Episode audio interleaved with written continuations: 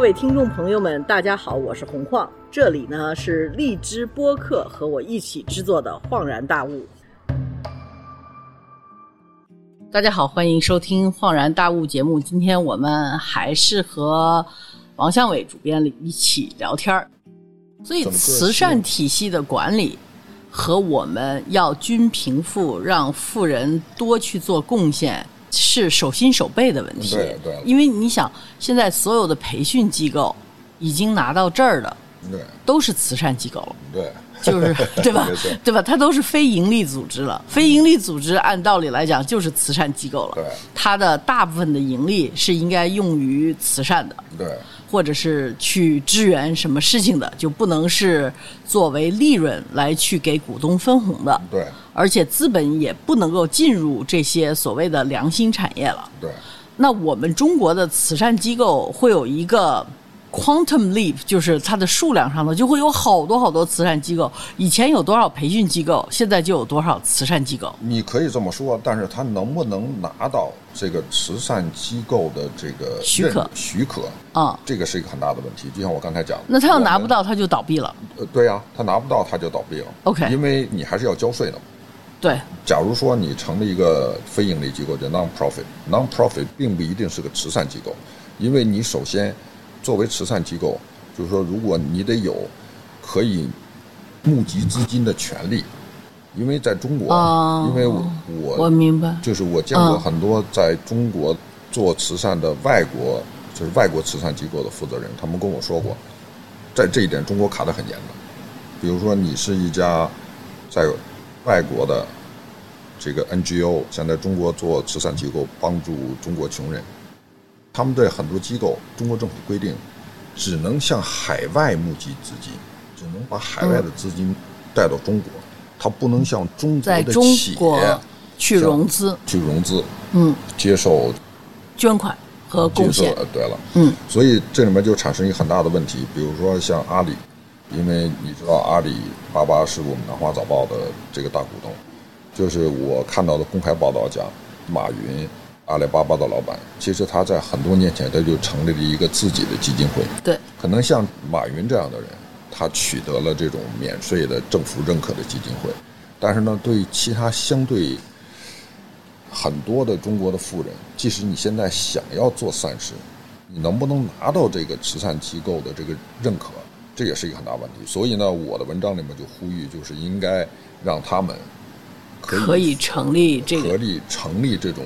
基金会，而且呢，给他们自己运营的权利。所以在你的文章里头，也就是说，其实在中国当富人也没有什么可怕的。对。只不过在政策上头，要既然我们号召富人去做善事。我们就要有相对的政策和相对的可能性，让他们能够成立这种慈善机构。对，然后呢，自己去操作去做善事。对对，在国家的管理的情况下去完成这件事情。对了，对，是这意思吧？对了，对了，就是这是一个非常重要的。另外一个，我认为就是说，中国的富人在中国也不必过度的担心，是认为中国过去的四十年在法治方面。已经取得了很大的进步，而且中国领导人一直在讲要依法治国，依法治国。可是，在推行这个政策的过程之中，我们还是要注意。我认为，就是也是我最新的一期的专栏呼吁的事情，就是也是你一开始提到的，中国要避免陷入这个一放就乱，嗯，一乱就收，嗯。一收就死的怪圈，嗯，因为这个是从中国建国一九四九年建国到现在，我们到现在为止都没有出了这个怪圈，这跟中国的这个权力的体制，以及跟中国的官僚的体制是有密切相关的。好像可以再往后追踪几千年，也有这种样的事情。对对，像什么宋朝啊，只要一改革，对，一改革就乱。嗯，一改革就乱，就收，嗯，收完就死。对而且，其实，在这一点上，就是说，在过去的这个，如果我们就是这也是有很多人表达的一个担心了，就像刚才讲到的，中国现在对很多企业的这个整顿是没有任何错误，而且是早就应该做的。嗯。可是呢，在做的过程之中，一定不要上纲上线，就像这个最近网上传的李光满讲，就是他把中国的这个对加强监管的这些行动看成是一场深刻的变革和革命。我认为这种思想是完全错误的，因为中国现在已经是世界第二大国，全世界都在看着中国。你做任何事情，谁说是一场革命？是叫李光满的一个人。嗯，最近他在网上写了一篇文章，基本上讲就是中国对娱乐行业、科技行业、呃游戏行业的监管是一场深刻的革命。嗯，是一场深刻的变革。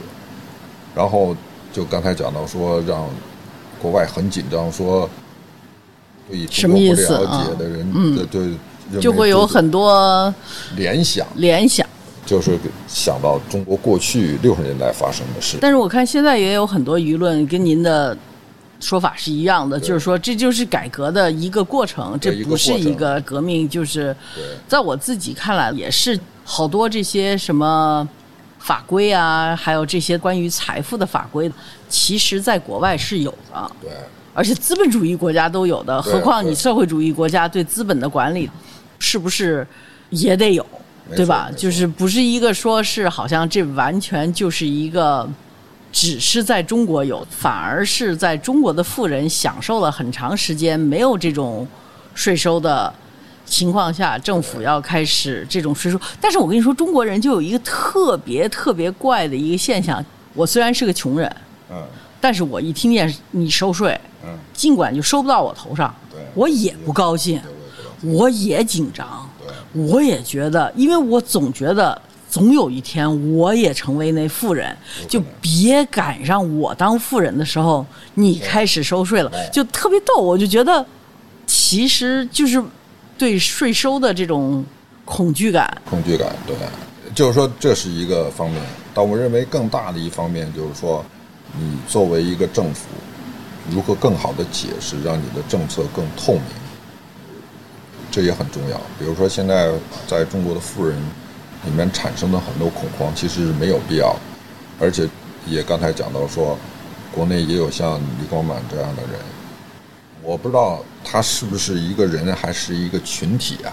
因为他的这个微博的这个微信号叫叫李光满。那么我们现在需要的，由于产生的这些恐慌，那么最近包括国内的一些著名的经济学家，以及最近刘鹤国务院副总理也公开的讲，中国对私营企业的政策没有变，过去没有变，现在没有变，将来也不会变。希望如此了，而且在做的过程中，我还是要讲到这个所谓的怪圈。但是在做的过程中，一定要谨防，就是说呢，什么事情就是过度的解读和过度的去推动某一件事，嗯，结果会适得其反。因为这个就很明显一个例子，就是说，你比如说现在讲到说，中国对这个高科技行业。以及对这个金融行业进行更好的监管，我认为这是非常必要。嗯，但是监管的过程中，这个就为什么就跟中国就是现在有很多人担心，我们又要走进另外一轮怪圈呢？这就很显然就是可以举一个例子，讲到高科技，就是在二零一五、二零一一六年，中国高科技公司最风光的时候，那个时候我们鼓励中国高科技发展，中国领导人公开说我们要弯道超车。嗯，然后呢，就是那个时候，这个，呃，国内的媒体慷慨激昂的讲说，中国的新四大发明，嗯，是高铁、移动支付、电子商务、共享单车。嗯，其实呢，你仔细一想，这四个行业都不是中国发明，但是我们就把，但是我们是把它用的最淋漓尽致，对，在中国被发扬光大了。对，但是呢，我认为这种。就把它列成是中国的新四大发明，也有点过分了。可是这个就是跟我刚才说的这个一放就乱，一乱就收，一收就死，这个怪圈是吻合的。我一直在鼓吹的观点就是说，我们的老祖宗从孔孟开始一直在讲，就是说呢，推行中庸之道。嗯。但是你看到中国过去的这三千多年到五千年的历史，但是我中国从来没有走过中庸之道，就是不中庸，我们很抓嘛。对，我们是很戏剧化的，就是一定要什么东西都走到一个极端的，就是对，从一个极端走向另外一个极端。嗯那么，如果你在过去你是关起门来自己闹革命，这无所谓了。那么你现在你是世界第二大经济体，而且我们现在一直在说我们要成为一个世界强国，是一个负责任的大国。那么你在做的这过程之中，那你做的所有的事情，你就会影响到，不光是影响到中国人，也会影响到海外的很多人。所以呢，我认为如何的避免中国走出这个怪圈，首先第一条，就像我们刚才讲的，就不要轻言革命。什么事情都要把它跟革命联系到一起，这让很多人听起来是很恐怖的一件事情。因为革命是要流血牺牲的。对啊，对啊。而且第二呢，过去你认为这个事情做错了，那么你现在就要做出很详细的、透明的政策，以及更有力的监管，去纠偏，这些所有人都可以理解。第三，我想去说的是什么？我认为就是在这个实施的政策的过程之中呢，程序也很重要，什么在先，什么在后。比如说，在过去发生的就关于双减，就关于课外教育这件事情，我认为政府在实施政策的过程之中呢，程序上发生了错误。他应该做什么？他首先应该做的是对这个游戏行业进行监管，因为在游戏行业的监管过程中，这应该是全中国的父母最支持的一个行动。是的，如果因为我们一开始说这个双减，也是为了帮助孩子，也是为了帮助这个家长减轻家长的经济负担和各种各样的负担。但是呢，你做这件事情的过程中，我们因为由于刚才说的，就是这个怪圈，我们没有走出这怪圈。结果其实双减它还是我们之前也聊过，其实双减这些课外辅导它还是有它的作用的。那我们现在基本上就基本上把这个行业就给打死了。嗯，那么呢，虽然也得到很多人的支持，但是也有很多家长认为做得过分了。但是如果一开始的时候，中国先拿游戏行业开刀，我想这个在海内外都不会引起巨大的争议。因为我看到一篇报道很有意思，就是讲到说中国现在开始针对整顿这个游戏行业的时候，好像美国、欧洲的那些家长也公开的对媒体说，他们也希望美国也对游戏，因为所有的家长都认为自己的孩子花了很长时间去玩游戏，荒废了学业，对身体啊什么都有很大的影响。所以，如果中国当时在整顿课外辅导的之前之，前，先做这个游戏行业，嗯，然后呢，但是我们是倒着做的，我对我们是是先做的双培训行业然然后再整顿的游游戏，嗯，其实这里面就我为什么说这个程序很重要呢？如果你先整顿游戏行业，然后呢给投资者敲一个警钟，说我现在要开始减轻学生的对负担了，负担，不光是学生的负担，家长的负担，以及这个整个社会。如果你先从游戏行业开始，我想产生的这个动静绝对没有现在大，呃，也会很大。所有家长都支持，在支持的过程之中，你开始说，其实呢，我们做这游戏行业只是我们减轻家长和学生负担的第一步，下一步我们可能还要做去减轻课外辅导啊。这样呢，不光是投资者，所有的老百姓心里都有准备。对，这样呢，就是说你出来的政策就不会像之前那样在海外引起的不是让人那么懵，对恐慌，对。对，然后呢，这个所以呢，在做任何事情的时候，其实你仔细的去想，中国出了这些政策都没有错，从原则上来讲都是对的，都是对的。但是执行方面就会有点混乱。对一个执行一个程序，一个是对外解释，而且呢，就是说还有一个就是所谓的预期。嗯，我们基本上就是说在做这个事情的时候，不会想到预期，因为就讲到这个事情我们应该去做了，我们就去做了。嗯，但你没有想到，就是说你做的这个事情不光是对中国有很大的影响，对全世界也会有很大的影响。所以这个我认为是他应该避免的，而且就是改进的地方。需要改进，而且呢要想办法走出这个怪圈。这个就是一放就乱，嗯，一乱就收，一收收就死。那咱们最后一个问题总结一下，因为这一期，呃，如果说你是一个年轻人，你是知道你自己有能力在中国就是发家致富的，嗯，在中国是不是这种样的机会，在全世界还是？比较多的，而所有的我们现在采取的政策，并不影响下一代的年轻人在中国创业，并且在中国创造新的一轮的财富。这个是肯定的，因为你在想，由于疫情以及由于这个疫情后世界经济的发展，基本上还是很模糊，还不是很明朗。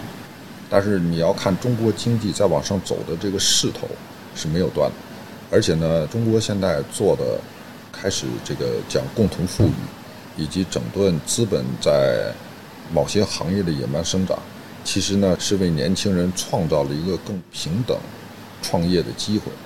因为你以前就是在整顿之前，那么其实很多行业都已经被这些大的高科技公司所垄断了，叫什么金融大鳄？嗯，对。如果你做的这些事情，那么基本上因为他有钱有资源，那么如果你正在辛辛苦苦的创业，那么他一进来，那基本上就没有别人的，就没你什么事儿了。对，就没有什么机会。其实反倒机会更多了。嗯，最后加一个问题，就是你怎么看？就是因为这东西像天上掉下来一个，我也不知道是馅饼还是什么，就北交所。对。对，就是北交所是不是跟这个给？平均机会这件事情也有关系，也有关系，因为你要知道，中国呢，毕竟是一大国，十四亿人口，九百六十万平方公里，那么中国在三个地方设证券交易所，也说得过去，因为它服务的这个群体也不一样。你比如说，上海证券交易所、深圳和北京。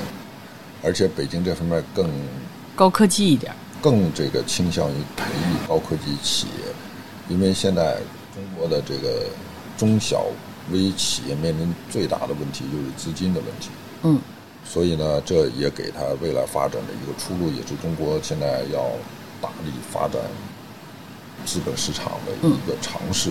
嗯，我们就拭目以待吧，希望它可以对推动这个。中小微企业的发展就有所帮助。那具体怎么做，还是要去看，因为他之前这北京市因为已经开始做了一些事情，而且就是我现在看到报道说，其实北京在四九年以前也是有类似的证券交易所，具体的我不太清楚。嗯，所以希望希望呢，它可以办起来。对，所以就是说，其实有钱人也不用那么紧张。没错，没错。呃但是千万别弄成像您在文章里头说的那么一个怪圈儿。对对。走出这个怪圈儿是非常重要的。没错没错，就是这个，也就是我想发出的一个警示。嗯，对，就是在政策上头的实施方面的话，不要把好的政策全到最后全给弄死了。没错了，没错。行，好嘞，谢谢王老师。好，谢谢，谢谢。